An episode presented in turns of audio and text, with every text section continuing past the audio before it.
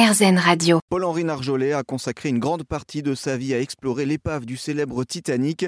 À l'époque, commandant de la Marine nationale, il est sollicité par l'Institut français de recherche pour l'exploitation de la mer, l'IFREMER, et devient le directeur des recherches sous-marines pour les expéditions sur l'épave.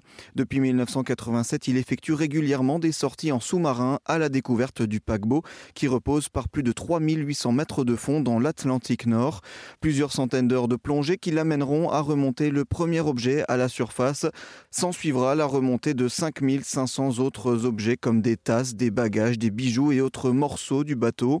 Il nous explique comment ils ont équipé avec ces équipes leurs sous-marins de poche pour saisir et remonter les objets posés aux côtés de l'épave. Le Nautil, comme beaucoup de sous-marins, est équipé de deux bras manipulateurs donc qui permettent soit d'ailleurs avec un bras de se tenir à quelque chose et l'autre bras de, récupérer des objets, soit on peut le faire en, étant en équilibre stable si on arrive à stabiliser le sous-marin comme il faut et qu'il n'y a pas trop de courant. Parce qu'on on évite de se poser. Parce qu'en se posant, on risque d'écraser des choses. Donc on évite de. même si le, sous-marin ne pèse jamais très lourd, bon, enfin ça suffit à casser des verres ou des choses comme ça. Donc on évite de se poser.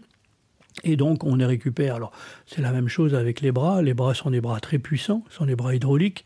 Donc si on essaie de récupérer une assiette avec, un, avec la pince, on casse l'assiette.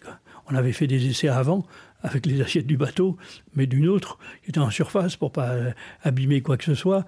Et donc on s'était aperçu que c'était pratiquement, on avait une chance sur deux de casser une assiette ou un, objet fragile. Donc on avait cherché autre chose. Il y a quelqu'un qui a eu l'idée que l'on utilise des ventouses reliées à une petite pompe, les ventouses qui servent d'ailleurs dans la construction des voitures à déplacer les portières, à les mettre en place par des robots. Donc ce sont des ventouses qui sont assez puissantes parce que bon, on met une petite pompe dessus et avec ça on est arrivé à soulever des morceaux de charbon de 50 kg ou à remonter une, une tasse à café sans l'abîmer du tout, parce que c'est la ventouse qui se met. Quand on, a, on laisse la pompe en route et quand on arrive dans le panier, on la lâche même pas de trop pour pas que ça tombe de haut on, arrête la pompe, l'objet se décroche et, descend dans, le panier du sous-marin. Parce qu'on a, on a sur l'avant du sous-marin, il y a un panier qu'on peut sortir et rentrer, et qui a un couvert qui se ferme hermétiquement. L'intérêt, c'est que quand on sort le sous-marin de l'eau après, eh bien comme le panier est plein d'eau, ça bouge pas trop dedans. Donc les objets euh, fragiles ne vont pas s'entrechoquer et se casser. Et effectivement, on n'a jamais cassé d'objets dans ce panier.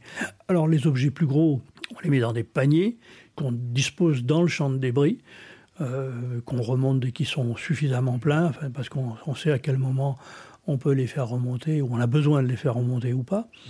Et on avait d'autres outils aussi euh, qu'il a fallu soit confectionner entre deux plongées, parce qu'on voyait un objet, on se disait, bon, on n'a pas, on pas un outil pour le récupérer correctement, sans l'abîmer, donc on va fabriquer un outil pour ça.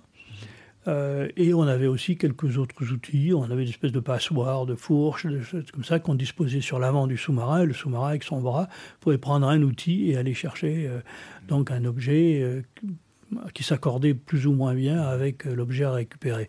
C'est comme ça qu'on a eu à récupérer un, vitrail qui était disposé sur le fond. On voyait bien qu'il était très fragile. Et on s'est dit, bon, il faut, là, si on veut le remonter, il faut faire quelque chose. Donc il y a un ingénieur qui était à bord, qui a, fabriqué une espèce de pelle qu'on a passée en dessous du, du, vitrail, dans le sédiment. On était assez content d'avoir réussi ça. Et d'ailleurs, ce vitrail, il n'a pas encore été tellement exposé, mais je l'ai vu récemment à Atlanta, euh, où il a été traité, enfin, etc. Et, tout, et je pense que bientôt, il va pouvoir être exposé. Des expéditions qu'il raconte dans un livre publié aux éditions HarperCollins, dans les profondeurs du Titanic.